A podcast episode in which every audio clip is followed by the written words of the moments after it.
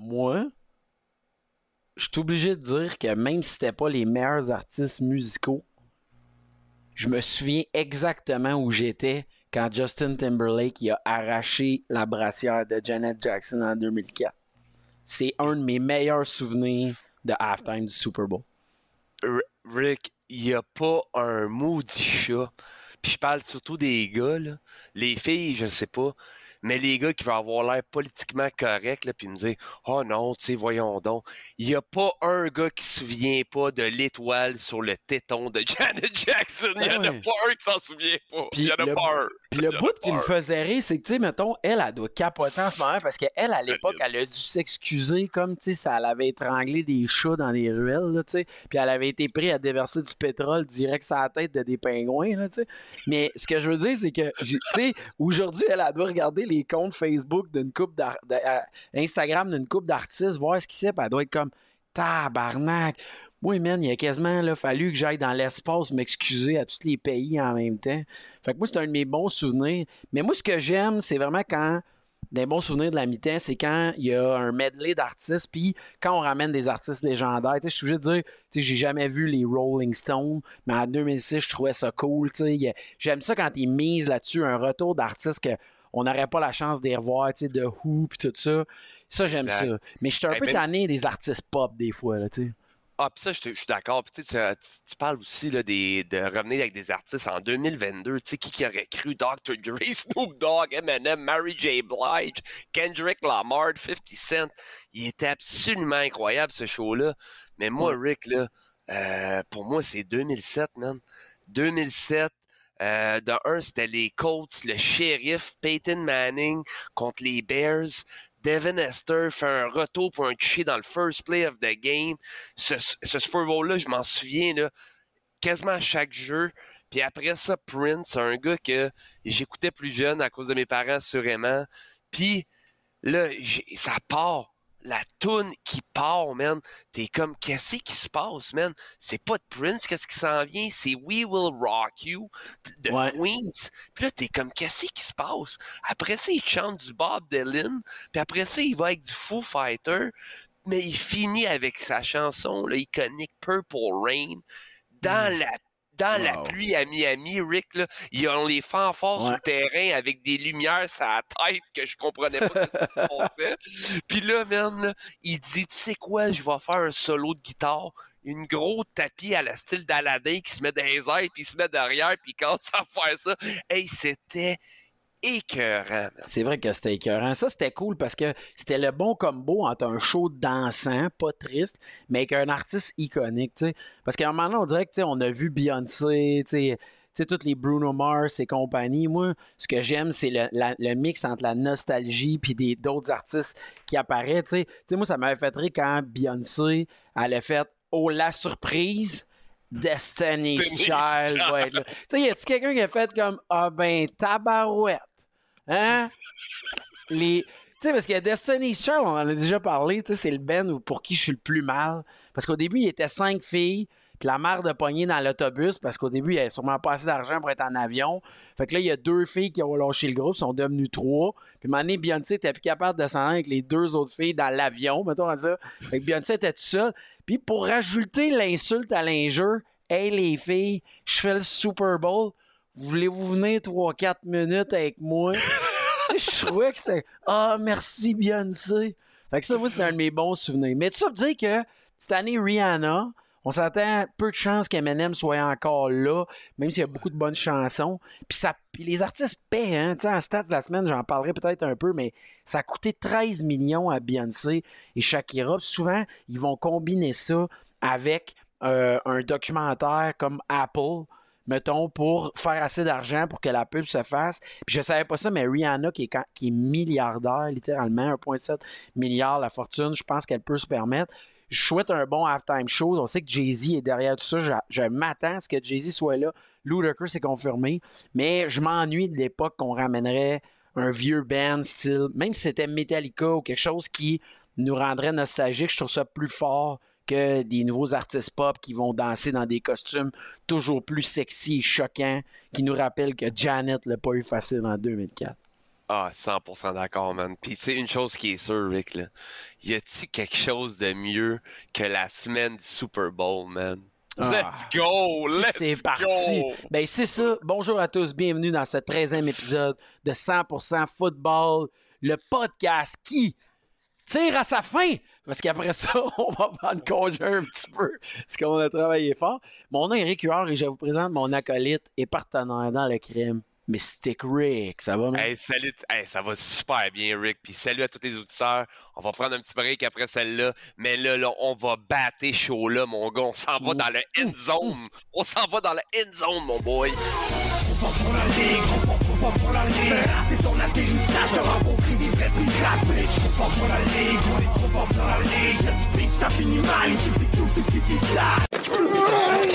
est. On est à cinq jours du Kelsey Bowl. On a un petit épisode ici avec des petits sujets chauds. Parler football quand même, maintenir la discussion même s'il n'y a rien eu de particulier fin de semaine dernière. On vous invite aussi à suivre l'avant-match du Super Bowl trop fort pour la Ligue, qui sera, oui, cette année pour une première fois en direct du restaurant Fogo Euro Lounge de Boisbriand situé au 20 1820 chemin de la côte nord à Boisbriand. On vous invite à réserver, prendre vos billets, faire vos affaires. Soyez là, venez nous poser vos questions, venez prendre des photos avec nous autres et venez participer et vous pourrez nous écouter ce dimanche à partir de 4 heures. À 4 heures dimanche, on va être là.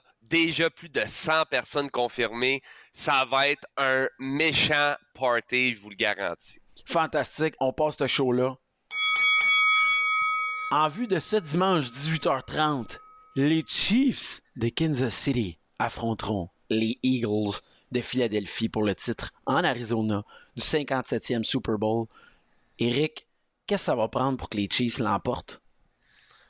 Écoute, Rick, euh, ça va prendre beaucoup, beaucoup, beaucoup de petites passes, en fait. Euh, des petites passes, là. Euh, J'ai l'impression que Clyde edwards helaire qui est activé, euh, on le sait, là, ça va être le porteur de ballon qui va être là. Je pense que lui, il va avoir un impact majeur, là, un peu à la James White dans le Super Bowl là, que Tom Brady a été gagné. Euh, J'ai l'intention qu'il qu'il connaisse un gros match, même si ça fait longtemps qu'il n'a pas été en uniforme. Euh, assurément, on le sait, là, Travis Kelsey va être une réponse parce que les, les Chiefs, il manque beaucoup de receveurs. Euh, tu sais, les Chiefs, man, là, ils ont Patrick Mahomes, man, Eric. J'ai l'impression que, tu sais, Tom Brady, il est parti à la retraite, là, puis il a dit à tout le monde là, dans la ligue, il dit, OK, mais je lègue tout mon pouvoir, puis tous mes comebacks miraculeux à Pat Mahomes. J'ai comme l'impression que Pat Mahomes, il est là, puis Pat, là, il se dit, hey, man, si je veux être dans la même conversation que des gars avec 4 et plus, tu sais, des Bradshaw, des, Brady, des Montana, toute cette gang-là, là, j'ai l'impression que Pat, là, il doit dire, celle-là, je peux pas la laisser échapper. Mais ça, le dit Rick, avec les Eagles de l'autre côté, une défensive stack, une des meilleures lignes offensives qu'on a vues depuis les dix dernières années dans la NFL. Euh, écoute, ça va pas être facile, man. Ça va pas être facile, mais les, les Chiefs, là, euh, ils doivent faire les petites choses comme il faut. Ben, c'est sûr. Puis en plus, on va se le dire, beaucoup d'expérience au niveau du coaching staff. Andy Reid, probablement le king avec Kyle Shanahan pour euh, développer des, des scheme play à l'offensive, faciliter le travail des receveurs. Tu sais, les Chiefs, c'est pas compliqué. Ça prend beaucoup de petits jeux qui mènent à des verges après l'attraper. Ils ont battu des records cette année, là. Euh, c'est pas compliqué. Eux autres, là, c'est les rois du yard after catch. 2850 cette année. C'est ce qu'il y en a le plus depuis 15 ans. Et ça va être leur pain puis leur beurre. Et Travis Kelsey en third down va être visé à outrance. Et je prédis, une de mes prédictions, si les Chiefs remportent le Super Bowl, je pense que Travis Kelsey n'aura pas le choix d'être nommé comme MVP du Super Bowl. Les séries qu'il a connues, des 14 catchs, euh, il a quand même, euh, facilité le travail du backup quarterback dans le match contre les Jags. Euh, ça va pas être facile. Et la def se doit de blitzer. Steve Spagnolo, qui est, on l'a déjà dit, un des coordonnateurs défensifs les plus sous-estimés. Euh, pour vrai, je pense que ça va être difficile pour Jalen Hurts. Jalen Hurts, c'est pas une référence pour ce qui est d'être blitzé. Euh, dans la pochette, là, va falloir le maintenir là. Chris Jones est un des meilleurs interior linemen euh, pour, pour amener de la pochette de l'intérieur. On l'a vu pour euh, du côté de, des Bengals, ça a été difficile. L'autre point, on va faire pallier peut-être la blessure du corner Sneed qui allait s'occuper de AJ Brown, commotion cérébrale durant le AFC Championship, mais même s'il jouait, je pense pas qu'il va jouer à 100%. Une équipe qui a beaucoup de recrues. Les Chiefs ont fait jouer là, le quadruple nombre de snaps que les Eagles qui vont avoir leurs 22 partants pour dimanche. Ça va être difficile à ce niveau-là. Je pense que Mahomes va devoir jouer un incroyable football. Kelsey aussi. Ça va être un match serré. Mais si les Eagles prennent l'avance, qui ça va être extrêmement difficile pour les Chiefs de remonter, bien qu'ils aient le coup de circuit de leur côté.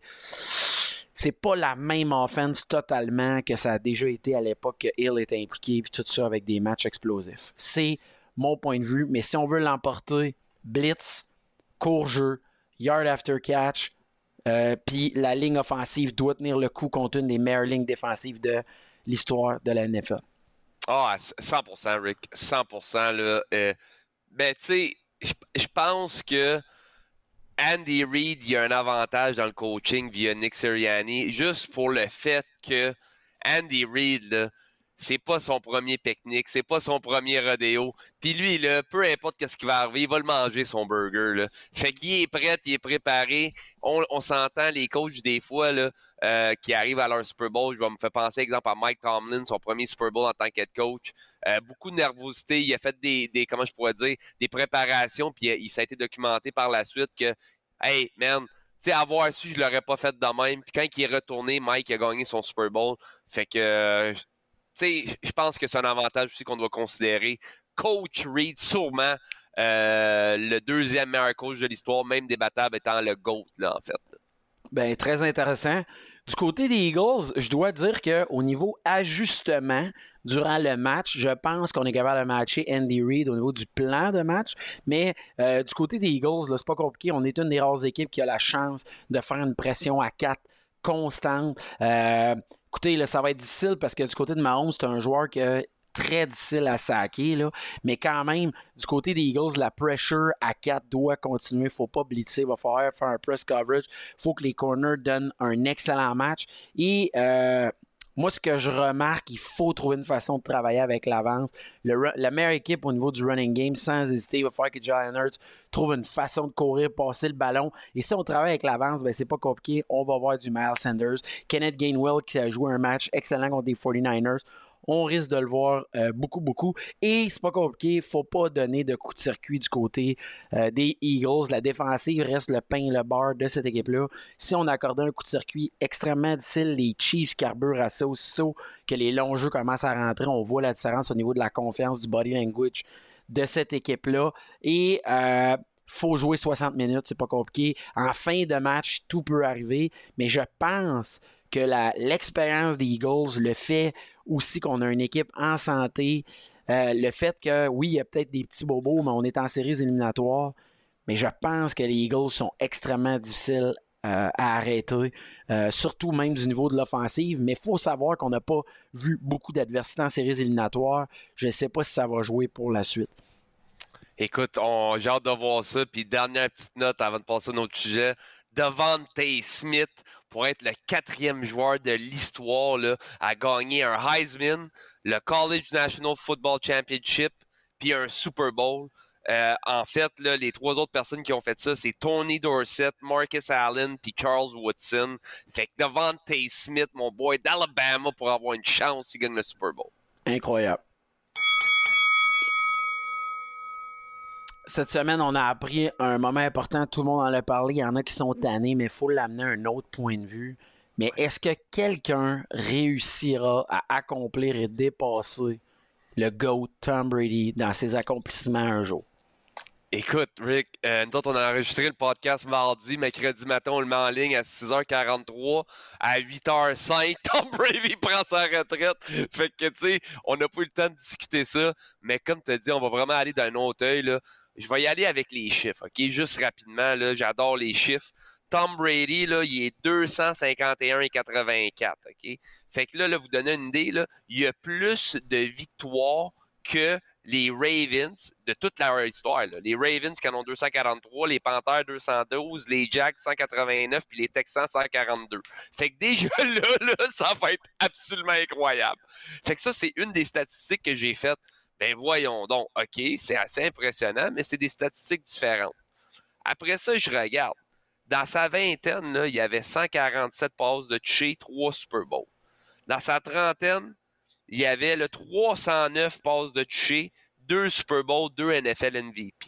Dans sa quarantaine, Rick, 193 passes de toucher, 2 Super Bowls, 1 MVP.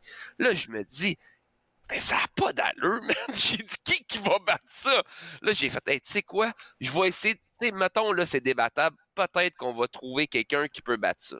Mais là, il y a une statistique que je me suis dit, c'est impossible, Rick, que ça, ça va jamais arriver. Savais-tu que Tom Brady a fait le Super Bowl 10, des, des, 10 fois dans les dernières 21 saisons comme un, un arrière partant? Ça, là, c'est un meilleur pourcentage d'efficacité. Fait que tu as plus de chances de voir Tom Brady au Super Bowl que Steph Curry qui fait un 3 points dans la NBA. Wow! hey, tu veux-tu une stats plus cinglée que ça? Il n'y en a pas, Rick. Il n'y en a pas. Tu sais, je te parle pas de ces, de ces records-là impossibles à atteindre. Tu sais, genre 7 Super Bowl. Mais tu sais, mettons, là, tu sais, je te parle pas de ça, là. Juste le fait que le gars dans les 21 dernières années, son taux de probabilité d'être au Super Bowl était plus élevé que tu mets le meilleur lanceur de trois points de l'histoire de la NBA. Il y a plus de chances que Tom fasse le Super Bowl que Steph fasse le trois points. Hey, ça va jamais arriver, Rick. On va pas voir quelqu'un d'aussi fort que ça plus jamais. Fini. Fini tu moi, là, de ce qui me fait fasciner, c'était qu'on on était rendu à l'étape de se demander, tu sais, on comparait Brady à d'autres joueurs comme Montana à une autre époque.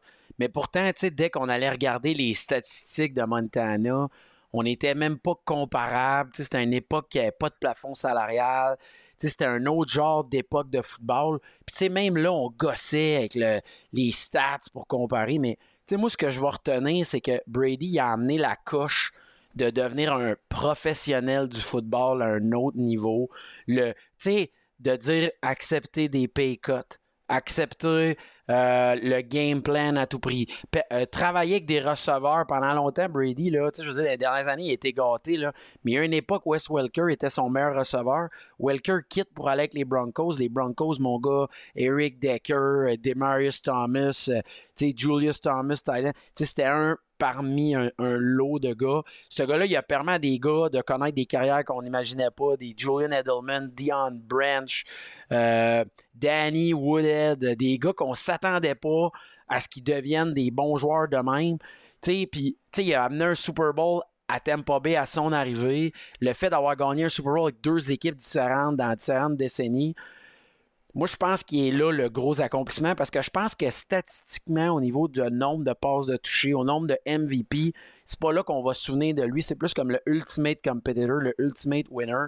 Moi, j'ai détesté quand le monde me reparle de l'interception de Butler contre les Seahawks parce que le monde, oh là, tu sais, il était à un jeu de pas le gagner. Ouais, mais si tu reviens en 2007, David Tyree attrape pas le ballon sur le casque, puis Tom Brady a un autre Super Bowl. Si Mario Manningham attrape pas le ballon sur le bord de la zone, puis Wes Welker l'attrape dans le fond de la zone, les Patriots ont un autre Super Bowl. Tu sais, pour vrai, ce gars-là là, a amené le football, la passion, la frustration, l'intérêt à un autre niveau. Il a été bon pour le football. Il a amené les rivalités, les gens à s'intéresser à une autre façon. Euh, puis surtout, le, d'amener ça aussi dans l'idée de prendre soin de soi. Il était un bon modèle pour ce sport-là. C'était pas un bad boy. Il, a amené les Patriots, qui n'étaient pas une grande équipe, avec un grand passé à un autre niveau. On a été gâtés que ce soit une équipe qui était dans le nord-est américain qu'on pouvait écouter quotidiennement. Puis pour vrai, moi, c'était mon héros, c'était mon meilleur joueur de football. Je me suis revu. J'ai eu la chance de le rencontrer rapidement, de serrer la main, de prendre une photo avec lui. Moi, c'était mon idole. Puis pour vrai, la NFL va jamais avoir assez de carrière, de talent pour faire en sorte que les matchs sont bons. ce gars-là nous aura offert ça pendant 23 saisons. Des matchs serrés, des matchs émotifs, des retours, des comebacks. Puis pour de vrai, j'ai adoré ça parce que cette semaine, on a appris qu'en 2023, c'est pas lui qui va animer euh, Fox tout de suite. Il va attendre en 2024. Pourquoi? Parce qu'il a admis qu'il faut qu'il donne du temps à sa famille pour une fois, puis qu'il a des devoirs à faire pour être un bon broadcaster. Pour toutes ces raisons-là, moi, je pense que statistiquement, ses accomplissements vont être atteints, mais ses réalisations, ses victoires, puis les chiffres en termes de longévité, c'est là que je suis un petit peu plus inquiet. Oui, Brady a évolué dans une autre époque d'un football que les carrières étaient plus protégées, mais quand même un gars qui n'a pas manqué beaucoup de matchs, puis qui est revenu après une grosse blessure en 2008 pour toutes ces raisons-là, moi, je pense que mérite totalement le respect. Et je suis même prêt à dire ces zones que tous ceux qui chient sur Tom Brady, qui laïssent, qui le traitent de tricheur, pour vrai, vous êtes une gang de jaloux. Puis il est parti et j'espère que dans plusieurs années, on va se rappeler lui comme un grand compétiteur. Rick, bravo, man. Bravo. Écoute, tout le monde qui me connaît sait que je le déteste. Mais tout le monde qui me connaît sait que je le respecte au plus haut point. Je le déteste pour des raisons, on l'a mentionné souvent ce show-là, il me fait souffrir, puis il a fait souffrir bien des équipes, puis c'est correct, tu sais. Ça en dit long quand le gars il prend sa retraite, là, puis sa moyenne contre toutes les équipes de la Ligue, Rick, là, il y a une équipe là, qui a une fiche gagnante contre Tom Brady. Toutes les autres, non, même pas, man. Qui? La seule équipe, là, c'est les Broncos avec 8 victoires, 6 défaites.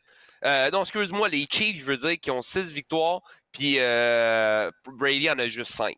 That's it. That's all. Tom Brady, toutes les autres, il est smack. C'est soit 500 ou above. Puis je peux te dire, là, Tom Brady, tu sais, tu voyais Aaron Rodgers qui disait aux Bears, Who's your daddy? Mais Tom Brady peut dire que c'est le papa des Bills parce qu'il a 33 victoires contre 3 défaites contre les Bills. Fait que t'en veux-tu de la dominance, mon boy? ça, c'est de la dominance. Honnêtement, le plus beau cadeau que lui s'est offert, c'était d'être allé gagner un Super Bowl avec une autre équipe, avec les Bucks, pour sortir de l'ombre de Belichick. Parce que quand c'est rendu qu'on veut même pas admettre que tu es bon parce que ton coach est censé être le meilleur, ton coach n'a pas gagné en série sans toi, je pense que Brady mérite le respect. Même cette semaine, il y a eu des éloges de partout où il est allé. J'espère que les gens vont se réconcilier avec cet athlète-là parce qu'on a été chanceux de voir ça. Tu sais, nous, là, on oublie à quel point on a été gâtés. Ah on a vu les Nadal, Federer, Djokovic performer. J'ai eu la chance de voir Jordan plus jeune. On est en train de voir Stephen Curry, LeBron James. On a vu Tom Brady, Peyton Manning. On a eu droit à ces rivalités-là qui étaient exceptionnelles à cette époque-là. Pour vrai, tous ceux qui chient dessus, je vous emmerde, man. Je vous pisse à la gueule. Puis la bonne nouvelle d'avoir un podcast, c'est de pouvoir vous le dire. Vous êtes juste des estis d'imbéciles. Continuez de prendre pour votre équipe de perdants. Puis dites-vous que nous autres, là, si t'es pas capable de voir qu'il a amené le, sport à un autre niveau, t'es complètement déconnecté, mon gars. Go, prends pour les Dolphins, amuse-toi. Puis y a pas de problème avec ça, man. C'est que ça mène. Est-ce que autres, ils mènent? Hey, ça, là, ça va faire partie de notre segment de la semaine. Rick qui pète sa coche, j'adore ça. Ça va être la promo de la semaine. J'adore ça. Tu sais, t'es un esti d'épée. Tu sais, il est pas correct. Il est pas laï. Tu sais. Hey, excusez-moi, je me suis emporté. C'est correct. Il faut faire la mise à jour des entraîneurs jusqu'à présent. On a des chums qui étaient équipe contents parce que c'est toujours drôle les équipes qui, qui, choisissent un coach à la fin. Parce que, tu sais, je suis mal pour le gars qui se fait embaucher à la fin. On dirait que c'est comme, bon, ben, il reste toi et là. Fait que tu veux-tu un job ou tu veux pas? Mais on a quand même eu des bonnes nouvelles. Tu sais, moi, jusqu'à là, vas-y donc, toi, ta, ta nomination cette semaine, t'as aimé le plus? La nomination que j'ai le plus aimé cette semaine, là, peut-être que tu vas me voir du champ à gauche, là, mais c'est euh, en fait c'est Evero, l'ancien DC des Broncos qui est rendu avec les Panthers. Je trouve que euh, qu'est-ce qu'il pourrait faire avec les Panthers en fait en Caroline, là, euh, il va pouvoir amener ce groupe défensif-là, tellement en stack. Là. Les, les défensifs sont tellement en stack. Honnêtement, ça va être beau à voir. Manque juste un carrière là-bas. Euh, moi, c'est vraiment lui que j'aimais le plus. Euh, c'est sûr a l'évident là, euh, que tu vas nommer, là, par exemple, Sean Payton avec les Broncos. Mais sinon, mon deuxième préféré avant Sean Payton, là, Rick, c'est Brian Flores, mon gars, man, avec les Vikings. Euh, je sais qu'il y, a- il y a Steve Wilkes avec les Niners, mais Brian Flores avec les Vikings. Les Vikings, man, c'est une passoire, cette équipe-là, man, l'année oui. passée. Une vraie- 31e par la Hey, passe, 29e contre les points. J'en reviens pas. Je pensais pas que c'était si pire au niveau des chiffres, honnêtement. Hey, hey, man, c'était une passoire. Fait que, tu sais, Brian Flores, un gars qui a tellement un bon track record. Puis, tu sais, on va se le dire, il devrait encore avoir un coach en tant que head, co- head coach dans la ligue. Euh, wow, man. Honnêtement, gros hire à cet effet-là. là.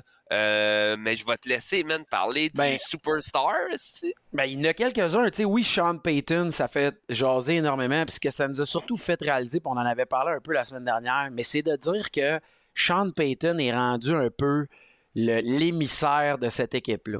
Parce que Sean Payton, là, même si les Broncos ne s'ajustent pas, même si les Broncos ne connaissent pas du succès, même si Russell Wilson ne s'améliore pas, on le sait que si on payait si cher d'envoyer un first round, euh, pe- notamment, puis un salaire approximatif entre 20 et 25 millions du côté de Payton, c'est que c'est lui qui va identifier ça va être qui le noyau de cette équipe-là pour l'avenir, puis ça va être lui le shérif dans cette équipe-là. C'est ça qui a retenu. Les Broncos, là, ils croyaient être en mode win now, ils ont réalisé que c'était pas le cas. Ils ont fait la gaffe d'engager un entraîneur qui était nouveau, qui avait pas d'expérience, ils ont pensé que ça fonctionnerait. Et là, on revient à la base, on sait, les, ils veulent de la stabilité. On a amené Peyton et c'est lui qui va évaluer le roster, c'est lui qui va déterminer la suite. Hey, oubliez pas là, que les Eagles sont au Super Bowl en ce moment, puis les Eagles payent encore le salaire de Carson Wentz, puis 30 millions en dead money, puis sont là actuellement. Là. Fait que c'est pas impossible que maintenant on stand du côté de Russell Wilson, puis on dise bon ben là on est en situation d'en repêcher qu'on aime, Peyton va le mettre à sa main, puis ça va bien fonctionner. Fait que très, très agressif du côté des, euh, du de la famille Walmart, euh, M. Walton. Mais quand même, c'était la vedette, mais c'est pas ma nomination favorite. Moi, là, je suis extrêmement content pour Steve Wilkes, qui avait pris la relève des Panthers, qui a passé à pas grand-chose, qui a quand même compétitionné pour espérer gagner la NFC South aux mains euh, des Buccaneers. Et lui se retrouve dans la plus belle chaise de la NFL, selon moi. Coordonnateur défensif des 49ers de San Francisco. Pour de vrai, là, c'est la mouche impressionné. Je pense qu'il y a eu un concours de circonstances dans tout ça parce que euh, Steve Wilkes, moi, je m'attendais à ce qu'il soit euh, nommé euh, en extension du côté des Panthers. Ça n'a pas été fait, ça a été long. Et là, finalement, il est disponible. Demico Ryan, ça s'est fait vite. Je trouve que c'est une très, très bonne nomination du côté des 49ers. Tu sais, je trouve que c'est un gars qui a, tiré le meilleur de ses joueurs. Il avait un roster très faible. Puis moi, je pense que les 49ers, euh, je te le dis, j'aurais le goût de donner la job à un gars qui mange sa soupe avec un casque du côté des coordonnateurs défensifs des 49ers, tellement cette job-là est t'es voué à connaître du succès avec le line-up que tu as quand même. Fait que je pense que ça pourrait y permettre d'avoir une possibilité de redevenir head coach dans la NFL. Mais, Écoute, on, le- on- on le souhaite. On, on y souhaite, Rick, là, Oui. honnêtement, avec des joueurs avec autant d'impact. Mais c'est sûr que quand tu es la meilleure défensive de la Ligue l'année euh, l'année avant, puis que tu rentres, euh, tu peux pas aller plus haut que ça. Là. Fait que, la barre est haute pour Steve. Euh, je suis pas mal certain qu'il va être capable de maintenir ça à ce niveau-là avec le talent qu'il a sur le roster, puis surtout avec l'expérience qu'il a. Euh, juste revenir vite fait sur Sean Payton. l'expérience, là, Sean Payton slash Russell Wilson, les Broncos sont all-in. C'est l'équivalent de three first round pick, three second round pick, puis trois joueurs de la NFL étant le tight Noah Fant, le defensive tackle Shelby Harris, puis le corps arrière Drew Lock. Fait que, man, tu veux-tu un plus gros all-in que ça en tant qu'un club? Fait que, man, les, les Broncos, là, euh, c'est. c'est- En tout cas, j'ai hâte de voir ça. J'ai hâte de voir ça. mais c'est pour ça que je te dis que la mentalité n'est pas de dire qu'on veut win now. Je pense qu'on a établi que l'équipe est moins forte qu'on pensait. Puis Sean Payton va être là pour un bon moment. Puis on va y permettre de connaître du succès, d'établir ça va être quoi le- les bases solides de cette équipe-là. Mais la nomination que je trouve la plus intéressante, c'est qu'on s'attendait à ce que Vic Fangio rejoigne euh, Sean Payton du côté de Denver, mais ça a été complexe parce que Fangio a été l'entraîneur-chef des Broncos. Ça a été difficile de le ramener, mais il devient le coordonnateur défensif le mieux payé à 4,5 millions par année sur une période de 3 ans. Les Dolphins qui ont compris que le travail défensif va être important. Puis, selon moi, ils se sont payés le gars qui était la vedette au niveau des, des entraîneurs potentiels. Moi, je suis content pour lui. C'est un excellent coach défensif. Tu sais, le gars a amené 31 joueurs au Pro Bowl, 22 saisons d'expérience, coaché partout dans la ligue. Ça veut dire surtout qu'il a affronté tout le monde, connaît les conditions. Pour vrai, bravo pour ce contrat-là. Puis je souhaite aux Dolphins d'enfin connaître du succès défensif. Une équipe pas été très gâtée quand même. On avait passé une offensive incroyable, mais on donnait tellement de points que c'était difficile d'être efficace tout au long de la saison, même si on a dealé avec les blessures. Mais je serais content du côté des Dolphins qu'on connaisse une équipe un peu plus balancée. Écoute, on y souhaite aux Dolphins là, le beau temps de Dan Marino. Leurs jerseys sont-tu beaux, man? Pour vrai, sont-tu beaux les jerseys des Dolphins? Ouais, il était écœurant. Puis en finissant, ben, les Saints ont nommé Joe Woods, euh, l'ancien des euh, Browns, aux côtés du poste de, coordonnateur défensif. Pas une nomination incroyable, mais je ne sais pas pourquoi les Saints sont toujours compétitifs en défensive. Il y a des gars qu'on on se rappellera pas assez, mais comme des Cameron Jordan, quel joueur sous-estimé, incroyable, efficace année après année. Les Saints qui ont bien fait, euh, quand même d'une division très faible, oui, mais quand même, la défensive s'est toujours présentée. Fait que lui, il hérite d'une belle équipe quand même pour connaître du succès. C'était de mon côté les nominations qui méritaient mon attention. T'en avais-tu d'autres de ton bord? Écoute, là, juste, je regarde vite fait là, tout le temps, là, mais Tim Kelly, là, il est rendu le coordonnateur Mhm. offensif pour les Titans aussi, qui était annoncé aujourd'hui. Euh, tu sais, un beau hire, là, c'est un in-house hire. Il était déjà, elle faisait partie déjà de l'équipe, fait qu'il devient aussi. Mais tu sais, Mhm. les, les, les Titans, j'ai l'impression là, que c'est dans une. Ils s'en vont du mauvais côté de la traque, pas avec les embauches puis le coach. J'adore l'embauche, j'adore le coach. C'est juste que je vois l'ascension des autres clubs, puis je me dis, les Titans, il y a quelque chose qui marche pas. Il y a quelque chose qui fonctionne pas. Là. Ben, c'est sûr, là, ça, c'est un roster qui a été très dominant en peu de temps. On a laissé aller un bon GM. Euh, Mike Vrabel semble emmener large. La, famille en charge aussi semble assez être en mode win now. Euh, mais, pour être honnête, cette équipe-là est dangereuse de se retrouver. Là. Tannehill commande beaucoup d'argent vieillissant. Derrick Henry ne pourra pas donner des saisons de 1500 verges année après année. Pas beaucoup de receveurs. Euh, beaucoup de certains talents en défensive. Mm, Ouais. Mais la division euh, est en train de shifter du côté des Jags. Ça va être difficile. On va avoir des grosses décisions à prendre. Je sais pas. Après ça, Broncos n'ont toujours pas trouvé leur coordonnateur défensif. Il y a des rumeurs que ce serait Sean Desai ou Mike Zimmer, l'ancien des Vikings, qui pourrait être euh, choisi, mais il reste encore du monde euh, à choisir. Mais moi, ce que je retiens aussi, c'est que je pense que du côté des Eagles, les deux coordonnateurs, Jonathan Gannon et Monsieur euh, Shaken, là, euh, non complexe à prononcer, le coordonnateur offensif, vont peut-être être en, vont peut-être être pour coacher du côté des Colts. Mais je pense que les Eagles ont demandé peut-être aux gars d'être patients avec le Super Bowl. Cette année semble avoir eu plus de respect au niveau des coachs qui étaient toujours en séries éliminatoires avant de, les bouger. Tu sais, Demico Ryan a eu une première entrevue à distance pour le poste des Texans, mais quand même, moi, je trouve que ça, la NFL doit voir à ça au plus vite. Parce que oui, je comprends que tu veux les entraîneurs les plus intéressants, mais quand même, donnez-leur une chance de compétitionner. Les gars se battent pour les grands honneurs. Je trouve que c'est une méga distraction pour euh, les joueurs, les entraîneurs, les équipes qui compétitionnent pour le Super Bowl. 100% d'accord. Écoute, là, il reste les Colts là, à voir qui, qui vont nommer, nommer comme entraîneur-chef. Puis les Cardinals, on va voir où que ça s'en va, ça. Ouais, exactement. Fait que, tu sais, moi aussi, je pense que ça va être des dossiers chauds qui vont suivre, mais les Colts t'héritent d'une super belle équipe. Cardinals, quand Ah, même, ouais. aussi. Tu sais, fait que ça va être à surveiller. Gros, puis tu sais, tu veux quelqu'un d'intelligent à la barre parce que des deux côtés, gros repêchage, là, des décisions quand même complexes à prendre en début de première ronde. On va jouer au segment Where will you go, You my go. dar- my darling, Where will you go? my darling? hey, là, tu parles. I wanna know. Oh, oh, oh, eh, oh, oh, oh.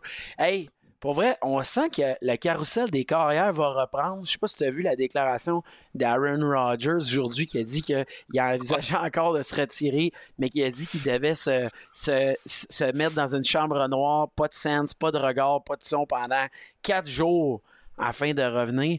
On sent que plus ça avance, puis plus Aaron Rodgers, on se demande si les commotions cérébrales ont pas affecté plus qu'on pense à travers le temps parce qu'on dirait que c'est rendu un jeu pour lui. Il est abonné au Pat McAfee Show. Puis euh, pour C'est son boy, ça. C'est son boy, ça. Mais je suis fasciné à quel point c'est des longues entrevues avec une superstar, mais des entrevues qui ne mènent absolument à rien, mon gars. Tu sais, on n'apprend rien. On, juste des déclarations incendiaires ou bizarres de la part de Rogers. Tu sais, puis je comprends que ça prenne du temps à se décider. Puis peu importe, mais on n'a jamais été si près qu'Aaron Rodgers change d'adresse. Où tu le vois aller de ton côté? Écoute, Rick, euh, 100% d'accord avec toi. j'ai l'impression qu'Aaron Rodgers, soit il y a, tu sais, j'ai comme deux théories. Tu sais, on s'entend que jouer dans la NFL, être un carrière, tu dois être très, très, très intelligent. Euh, puis Aaron Rodgers, tu sais, son QI a tout le temps été vraiment bien prononcé. Ça a été tout le temps été un gars qui était super intelligent. Fait que j'ai une théorie qui dit, il rit de tout le monde en ce moment, puis ça Exact. Ben oui. Ou, ou la deuxième option, c'est que clairement, il a perdu la tête. Fait que je vais aller avec théorie numéro 1. Fait qu'il est clairement trop intelligent puis il s'amuse avec tout le monde. Tu sais, Aaron Rodgers va pas être dans une chambre fermée pendant 4 jours en train de manger des champignons dans une salle noire, tu sais. Il va aller là avec sa, il va aller avec sa copine puis avec une couple de boys puis il va, il va se faire du fun. Tu sais, sa décision est plus ou moins faite? Juste lui, il le sait. Euh, mais cela dit, là, je le vois pas retourner avec les Packers. Puis je pense pas que les Packers veulent le revoir là non plus. Euh, je pense que c'est le temps de voir qu'est-ce que Jordan Love peut vous donner. Euh, tu sais, ça fait assez de temps qu'il est derrière dans le dans, le background. Tu sais, pre-season, il a quand même bien fait. Est-ce que je pense que Jordan Love peut bien faire dans cette ligue-là? Je pense que bien coaché, bien entouré, tout le monde peut faire du bruit. Euh, ça reste à voir. Cela dit, là, il n'y a pas un meilleur fit. Je l'ai dit depuis Joe Warwick. Joe Warwick s'est fait éliminer j'ai collé ce show-là. J'ai dit, Rick, il n'y a pas un meilleur fit que les Jets. Il n'y en a pas. Il n'y a pas un meilleur fit que pour les Jets. Tu sais, mis à part là, que la seule affaire que les Jets y ont depuis leur histoire, c'est ça. tu sais. Le fameux numéro un dans les airs, dans le tunnel de Joe Namath qui s'en va. Ils ont que ça. Euh, j'ai l'impression là, qu'avec tout ce qu'ils ont autour, la ligne offensive, une dé- défensive vraiment menaçante, un bon running game, un bon running game en fait. Euh, tu sais, Aaron Rodgers là, qui aime le spotlight, il va être à New York, Broadway.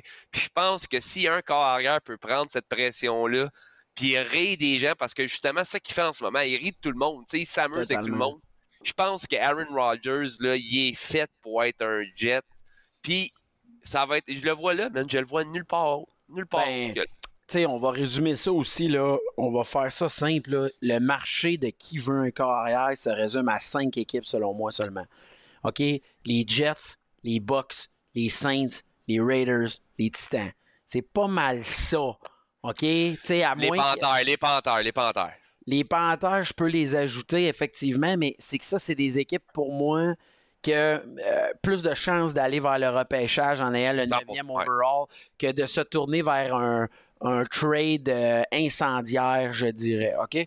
Du côté, tu sais, mettons, là, puis il y en a d'autres, des gars disponibles, même qu'il y en a des, quand même des pas pires noms qui vont Ah faire réagir, mais c'est simple que ça se résume du côté de Rodgers aux Raiders et aux Jets. Les Jets seraient la meilleure équipe pour lui. De, je pense aussi du fait qu'il serait tradé de la NFC à la AFC.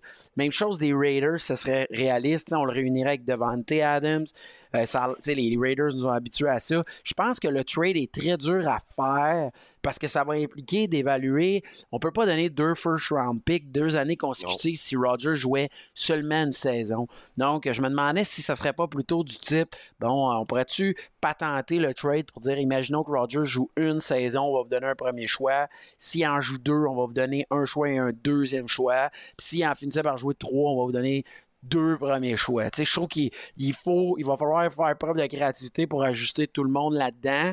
Mais je serais pas surpris que les Raiders, qui sont selon moi une équipe qui m'ont habitué à être pas très bien gérés, seraient prêts à faire ce move-là puis d'être extrêmement agressifs. Mais c'est que les Jets sont tellement proches au niveau du line-up, au niveau de la qualité de l'équipe, de dire on pourrait le cap faire. salarial, Rick. Le- Excuse-moi, le cap salarial, les pics, euh, qu'est-ce qu'ils peuvent donner? Tu sais, leur- leurs jeunes espoirs, ils peuvent clairement donner un defensive tackle ou même un. Tu sais, ils- un premier pick, un deuxième pick. Tu sais, ils ont tellement plus d'outils, plus ils ont, encore là, le salary cap, man, il est long. Tu ils ont, tellement de choses qui marchent pour eux autres. Puis Mike White qui devient agent libre aussi, là, fait que, tu sais, euh, ils vont pas signer Mike White, d'après moi. Zach Wilson qui est pogné là, qui va rester là, vu qu'il a un guaranteed contract en étant un first round pick. Fait que, lui va être derrière Aaron Rodgers. si Aaron, il vient, moi, c'est ça que je vois. Mais les ben, Raiders, ben, pas possible. Moi, je pense que Mike White va s'en aller avec les Rams, avec Mike Lafleur. Ben oui, ben oui, ben oui. Moi, je pense qu'en plus, Zach Wilson, qu'est-ce que tu veux faire de plus? Tu amènes Rodgers, tu lui permets d'apprendre sous lui. Puis d'ailleurs, ça nous amène à un autre sujet de d'autres carrières. Puis il n'était pas dans la liste, mais la rumeur a été confirmée que Matt Ryan resterait avec les Colts. Les Colts qui risquent de repêcher un carrière assurément en étant un pick, le quatrième overall. Est-ce qu'on va être agressif de monter plus haut? Est-ce qu'on va rester quatrième, on va prendre ce qui va rester? Mais peu importe, Matt Ryan avait un guaranteed money, puis on en annonce aujourd'hui qu'il ne bougerait pas. Fait que peu importe, mais c'est quand même un bon vétéran pour qui apprendre pour le carrière d'avenir qui va s'emmener là. Mais il bougera pas de là. Mais si on enchaîne Derek Carr, qui serait le deuxième plus intéressant, Derek Carr, moi, personnellement, l'équipe qui revient le plus souvent, ce serait les Saints. Ben mais, je, mais je pense que les Bucks aussi, les Bucks, c'est de se poser la question parce que les Bucks, ils ont, ils ont seulement Kyle Trask en sous-contrat. Je pense aussi qu'au niveau offensif, euh, il y a une équipe quand même intéressante là, avec des bons receveurs de talent. Mais la question à se poser du côté des Bucks, c'est est-ce qu'on reconstruit maintenant ou est-ce qu'on essaie de donner une autre saison? Personnellement, je serais agressif encore une autre année, sachant que la division est si faible. Mais euh, si, exemple, Derek Carr se retrouverait avec les Saints, les Saints qui vont s'améliorer au laver compagnie, là, je ferais une vente de feu du côté des Bucks. Mais je pense que à la fin, je pense que Derek Carr a quand même son mot à dire au niveau de l'équipe. C'est lui qui a commencé à décider. Puis on va le savoir vraiment vite. On est le 7 février. Il faut que les, euh, il faut que les Raiders l'échangent avant le 15. D'ici 8 jours, on va le savoir avec qui euh, il s'en va. Puis peu importe, ben, Derek Ou les Raiders vont payer 40 millions dans le exact. tu sais, fait que. Tu sais c'est ça. Si, on espère qu'on release Derek Carr, les Raiders sont baisés. Là. Les Raiders seront jamais capables d'aller chercher ben euh, Aaron Rodgers rendu là, ça va être quasiment de l'ordre de l'impossible. Mais moi, c'est les deux équipes que je verrais. Je, je, pense pas que les Titans vont bouger. Les ah, ben Panthers, ben les Panthers pour aller Carr, je pense pas non plus. Ça implique un échange aussi. Euh, des équipes à reconstruction, je la comprendrais vraiment pas. Euh, ah, moi, je vois Derek Carr. Ah non, je le vois avec les Saints, Rick. Je trouve que le fit est tellement parfait. Je trouve que les Saints ont une défensive vraiment underrated. sais, cette offensive-là, elle allait nulle part l'année passée. Mais quand je te dis nulle part, ça allait absolument nulle part. Euh, je pense que, tu sais, est-ce que Derek Carr, c'est un top 10 carrière? La réponse est non. Mais est-ce que c'est un top 16 carrière dans la ligue? Assurément. Est-ce que c'est un upgrade sur Andy Dalton puis euh, euh, comment il s'appelle, le monsieur 30 for 30, j'oublie tout le temps son nom, le, le carrière, l'ancien des Bucks, là, qui était là. Jameis Winston. Mm. C'est bien meilleur que Jameis Winston. Euh, ben, pas juste ça, c'est que probablement le carrière s'est retrouvé dans l'équipe la plus mal coachée de l'histoire. Tu sais, Josh McDaniels, c'est un pop coach, mais cette année, avec toutes les weapons qu'il y avait, Hunter Renfro a connu une saison épouvantable. Euh, même chose. Euh, Darren Waller qui était pas souvent là. Euh, Adams était visé à bang trop. Josh Jacobs a connu une bonne saison. Moi, je considère que la O-line n'a jamais été fixée. Le repêchage d'Alex Letterwood était pourri. Tout ça ensemble fait que Derek Carr, là, depuis qu'Amari Cooper puis sa saison recrue, là, ça n'a jamais été facile après ça, sa progression. Puis au niveau du coaching staff, puis tu sais, on était rendu avec euh, Chris euh, Collinsworth, puis je sais plus qui comme euh, GM à un moment donné, ça faisait dur. Ah, t'as raison. T'as raison. Mike, Mike Mayock. Ouais, Mike, Mike Mayock. si j'étais genre, what the fuck. sais, en tout cas, fait que tout ça pour dire que ce gars-là, j'y souhaite de connaître du succès. Moi, je me retrouver avec les Saints de la Nouvelle-Orléans. Un des beaux stades, belle ambiance, oh, une équipe qui est comme en rise, Chris Olave, tout ça. Euh, on ne sait jamais si Michael Thomas pourrait peut-être revenir un jour en santé, mais je trouve que c'est une belle équipe. C'est une équipe qui est bien gérée depuis quand même assez longtemps. Fait que, en plus, ils viennent d'avoir un premier choix pour leur propre ancien coach qui était à la maison. Fait exact. tout est là pour que ça se place. On enchaîne Jimmy G, man. Moi, là, Jimmy G, ce qui me fait capoter, c'est quand j'ai entendu Carl Shannon déclarer qu'il n'y avait aucun scénario qui impliquait Jimmy G. Le gars qui est apprécié dans la chambre, coûte pas cher. Il t'a sorti du trouble pas mal cette année, mettons, là, on va se le dire. Même si Brock Purdy a bien fait, je suis comme. je vois mal comment on peut dire une affaire de même, mais du côté de Jimmy G, ben, personnellement, c'est dur à dire, mais Buccaneers Jets, ça pourrait être ça pourrait être ça si ça fonctionne pas ailleurs, mais je serais très déçu du côté des Jets. Pour moi, Jimmy G resterait le ultime backup dans la NFL. Devrait pas être un starter, mais quand même, cette année, le, le marché est quand même mince du côté de ça. Est-ce que les Panthers pourraient décider de faire le move? Ça pourrait marcher, mais j'y souhaite à lui de se retrouver dans une équipe run game first puis d'avoir un break au niveau de, tu sais, pour jamais lancer le ballon en haut de 25 fois par match, c'est pas son ADN. Tu sais, d'aller avec les Buccaneers, ce serait du suicide, je pense, pas mal, mais on sait jamais. Écoute, euh, Rick, moi, là, j'ai comme. Je le vois à une place, un peu comme Aaron Rodgers, que je vois avec les Jets. Euh, je le vois nulle part ailleurs qu'avec les Raiders, man, pour plusieurs raisons.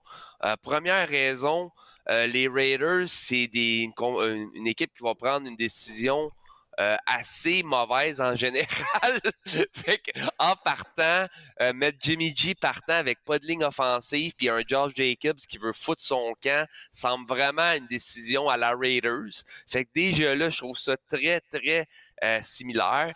T'as Josh McDaniels qui est là puis qui se dit comme si j'avais pas un contrat garanti plus qu'il devait pas de l'argent à John Gruden, je serais sûrement déjà foutu à la porte. Fait que je vais essayer de retourner à mes sources. Puis mes sources, ben c'est Jimmy G. Fait qu'il va essayer de jouer avec ça.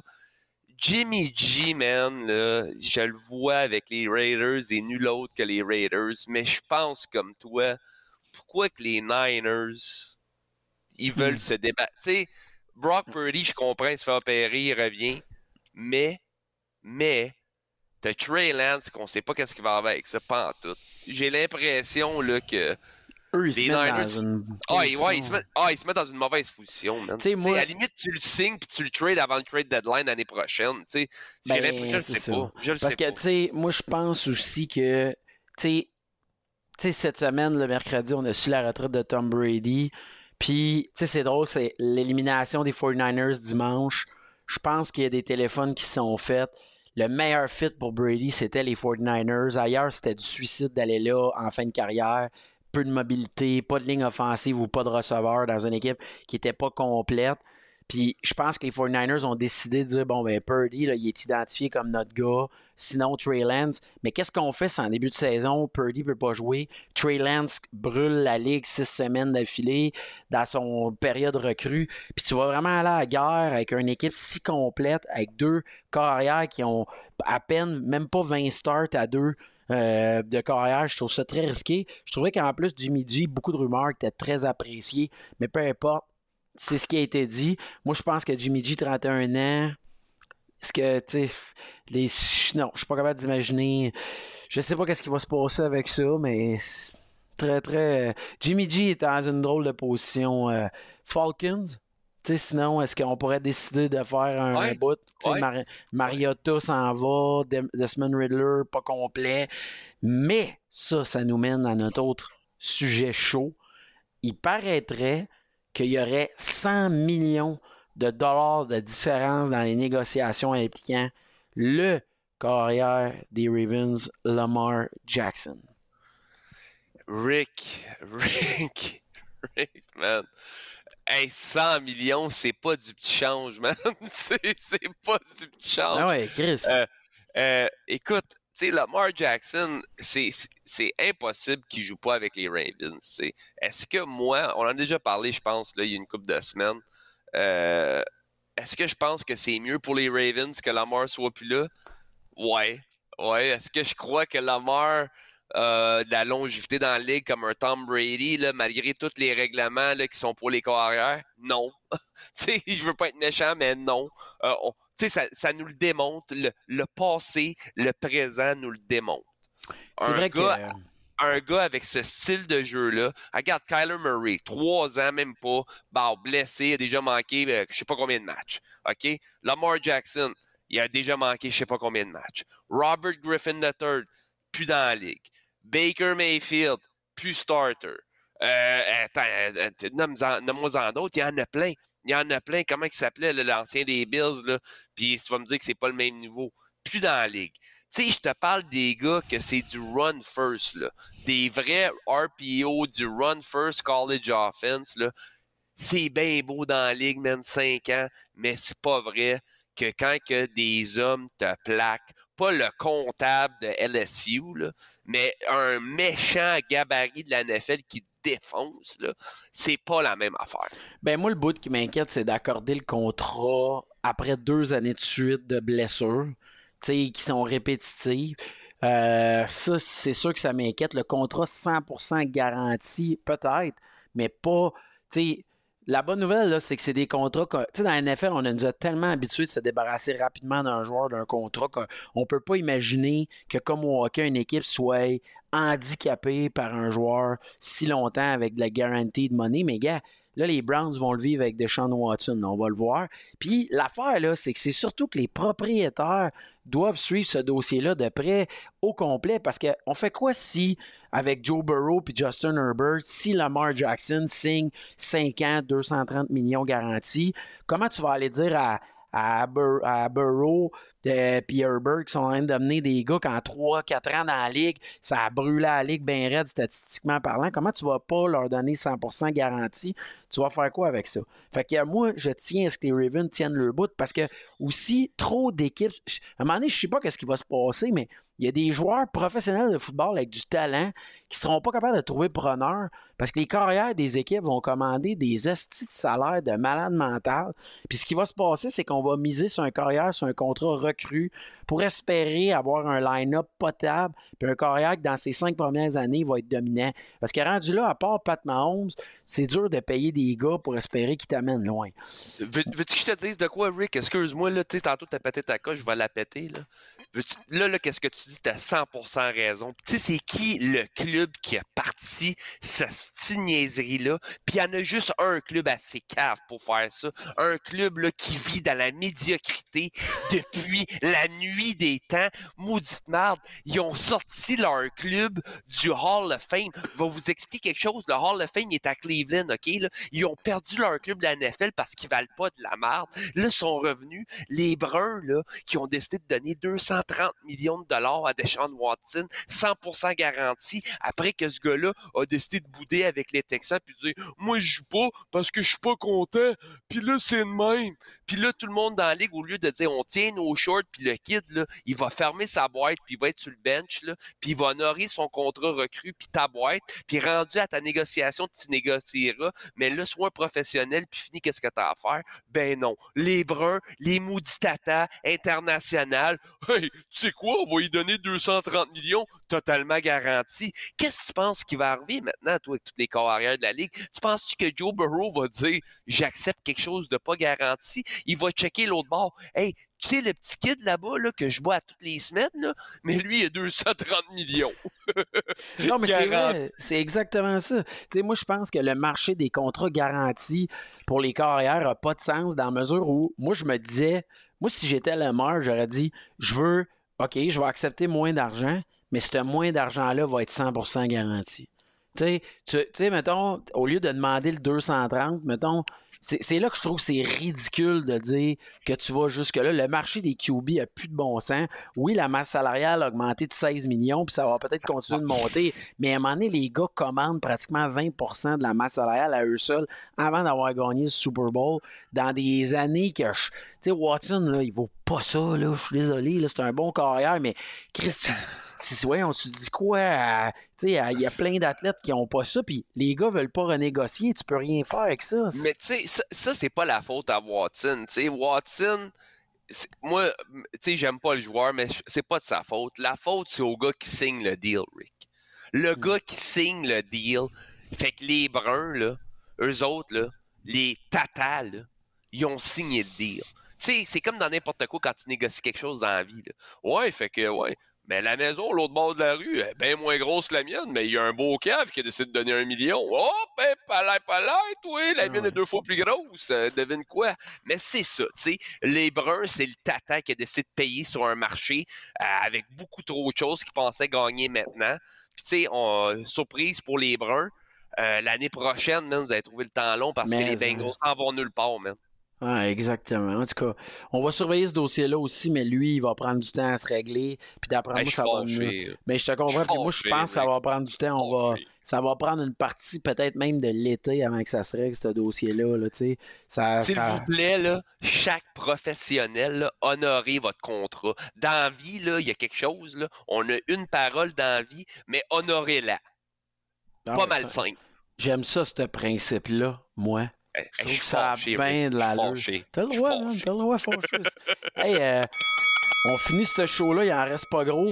Euh, qui a augmenté sa valeur dans le match du Senior Bowl et dans le match East-West Shrine Bowl la semaine dernière? Et ça, je te pose la question uniquement à toi parce que j'ai pas suivi ça, je suis honnête avec toi. Écoute, man, moi, honnêtement, là, la semaine passée, on a fait le podcast. il y avait le Shrine jeudi, il y avait le Senior samedi. Fait que là, tu sais, moi, clairement, il faisait tellement froid en fin de semaine que j'ai été capable d'écouter le Senior Bowl. Euh, mais je vais aller avec le Shrine vite fait. Tu sais, pour moi, là, dans le Shrine, il y en a un.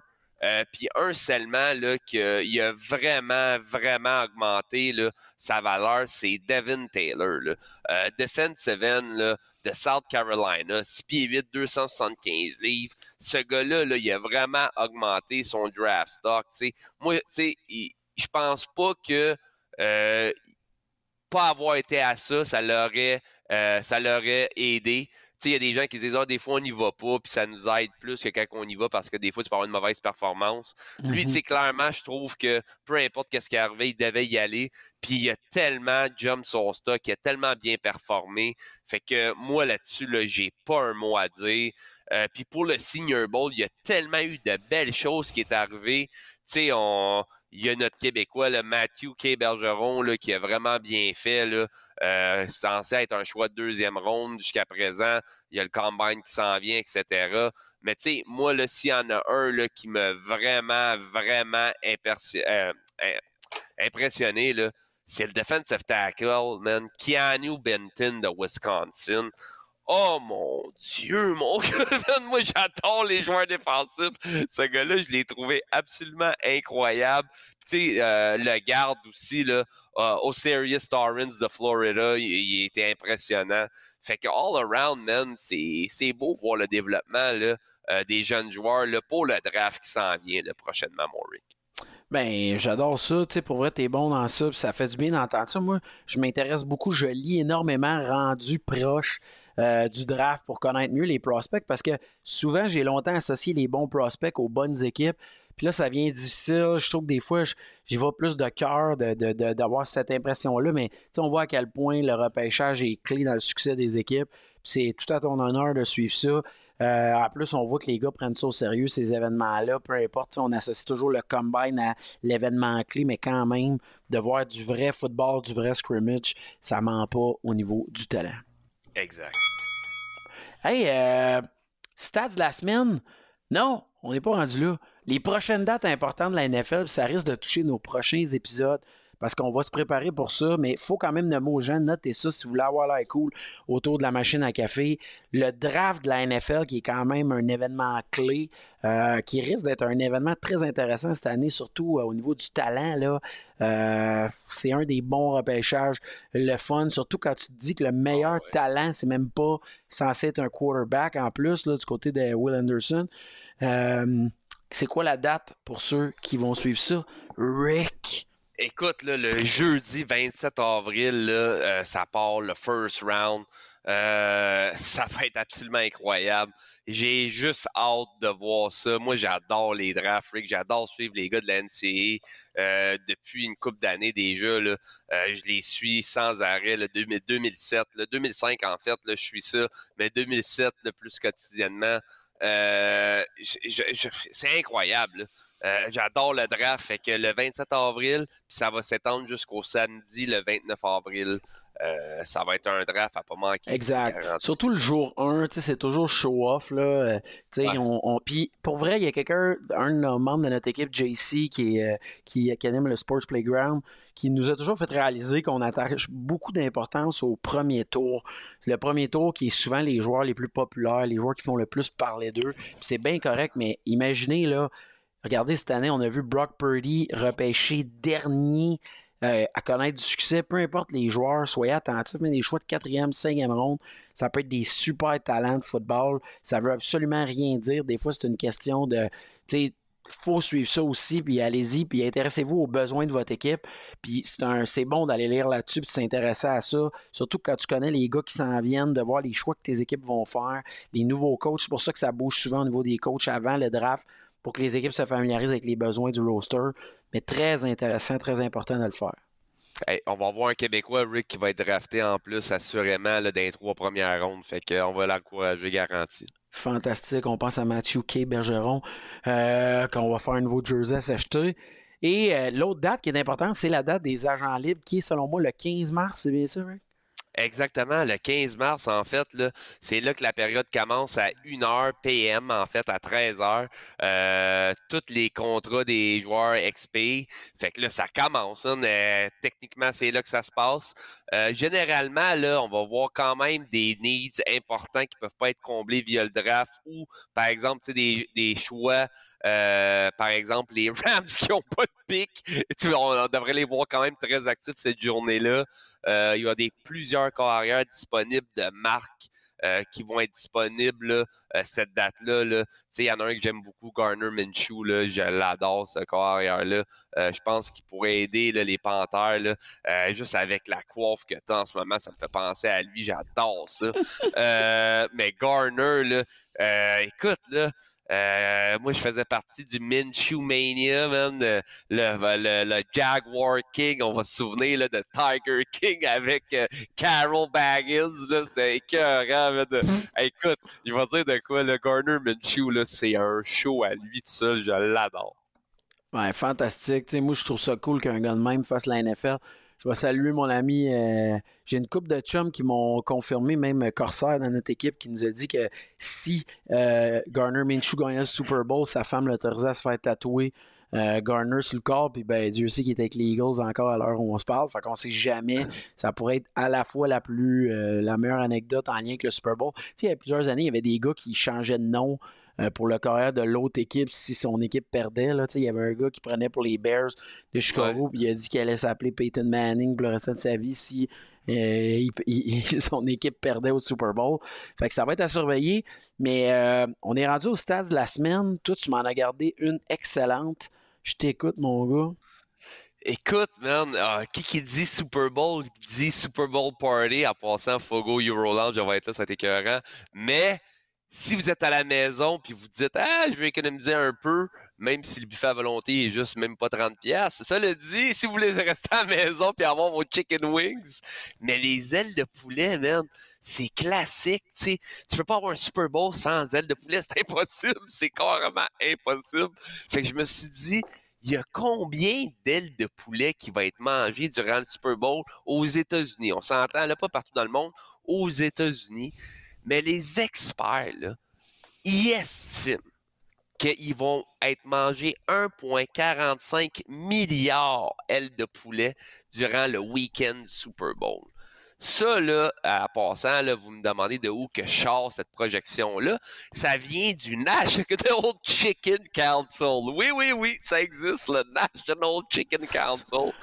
Eux autres, là, ils ont prédit qu'il allait avoir une augmentation de 2% de plus que l'année passée.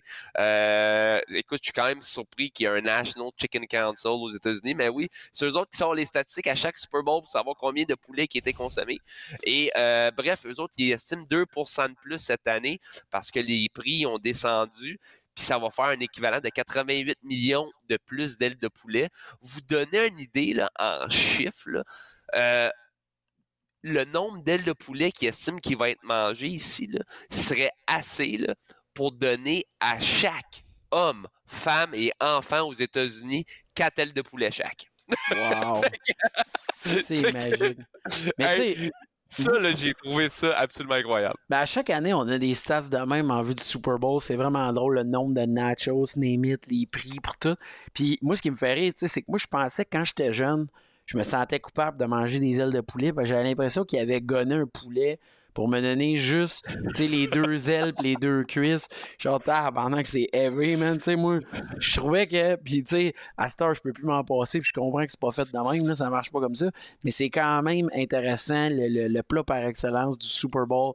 Il y a à chaque année, je découvre des nouvelles recettes. Mes amis m'ont fait découvrir le chili. Tiens-toi bien, tu vires un petit sac de Doritos, tu l'ouvres dans le milieu et tu mets du chili sur tes Doritos dans le sac un peu descendu, tu manges ça. C'est délicieux, tu essaieras ça avec des amis. C'est ma recette découverte grâce à un de mes amis, euh, McTavish Bar, euh, euh, 803 Saint-Pierre dans le Vieux-Terrebonne. Une bonne place pour regarder le match aussi. J'espère que vous avez réservé pour vos places parce que ça s'en vient en tabarouette. Moi, je voulais vous amener sur le prix des billets du Super Bowl.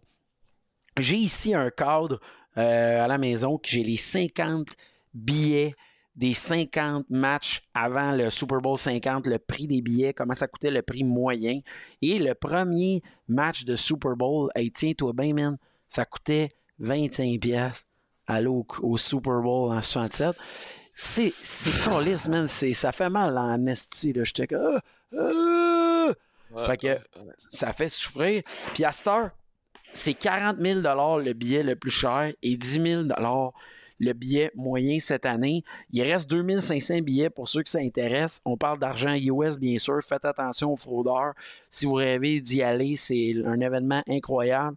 Mais c'est le troisième most expensive Super Bowl de tous les temps.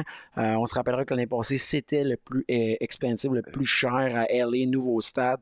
Tout ça, on s'en rappellera, surtout que les Rams jouaient dans leur ville, et ainsi de suite. Mais Ouais. je- à chaque année, le prix augmente. Puis je me rends compte que euh, c'est vraiment un privilège d'aller là. À chaque fois, chaque année, on voit du monde gagner des billets par des concours pas possibles, des affaires qui ont pas d'allure. J'ai vu l'année passée aussi Larry euh, TJ Ushmanzari qui avait payé des billets à un monsieur très âgé qui était fan des Bengals depuis toujours pour qu'il aille au match avec sa fille. Honnêtement, c'est le rendez-vous football ultime et c'est vrai que ça coûte cher, mais tu sais, en plus, tu vois le show de Rihanna, tu vois un match que tu vas te rappeler toute ta vie, peu importe qui s'affronte. Je souhaite aux gens qui se payent ça un bon, un bon Hey Rick, juste mentionner, là, souvent les billets, là, ça vient aussi avec le- les, tout ce qui vient avant le Super Bowl, en voulant dire, pas les journées avant, mais dans la journée même, Mm. tu as accès au site. Fait que tu as plusieurs activités déjà incluses avec ce prix-là. Euh, une chose qui est certaine, ça fait partie de ma bucket list. Garantie que je vais voir un Super Bowl dans ma vie. Euh, Puis ça, c'est une chose que je tiens à vivre euh, avec mon fils, en fait. Là. Fait que, il est un peu trop jeune en ce moment, mais ça fait partie de mes plans. C'est sûr, sûr, sûr que je veux voir un Super Bowl avec mon gars. Ça, c'est garanti. trop sweet. Je te souhaite que ton gars, t'imagines, il, il s'intéresse pas au football. On va faire quoi, là? Sti, Mais Rick, tu viendrais avec moi. Yes! Yes! Ça me ferait so- plaisir.